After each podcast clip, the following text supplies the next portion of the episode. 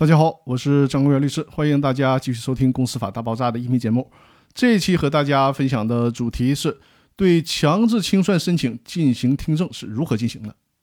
我们来一起学习一下《清算纪要》第六章第十条的规定。还是老规矩，咱们先看看这条规定的原文。第十条的内容是：人民法院决定召开听证会的，应当于听证会召开五日前通知申请人、被申请人。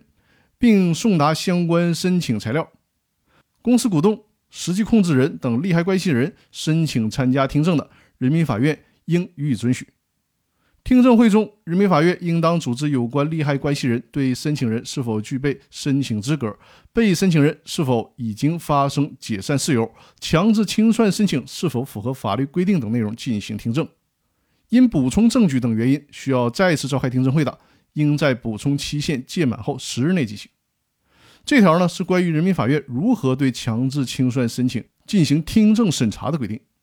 听证会不仅允许申请人和被申请人参加，清算纪要呢还贯彻了公司法保护利害关系人的宗旨，规定了公司股东、实际控制人等利害关系人申请参加听证的，人民法院应予以准许。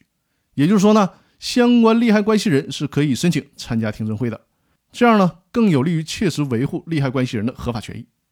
那本期的音频就到这里了，更多内容我们下期继续。感谢大家的收听。